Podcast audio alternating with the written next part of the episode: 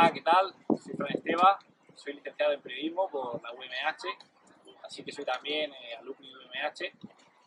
Eh, gracias a la universidad estuve seis meses en, en, Brasil, en Fortaleza, con la beca de Destino, y una vez que la terminé decidí eh, seguir viajando y, y probar suerte por aquí, por Sudamérica. Así que vine aquí a Montevideo y encontré trabajo en Electric Factory Wi-Fi, que es una empresa de publicidad digital y en ella trabajo como community manager.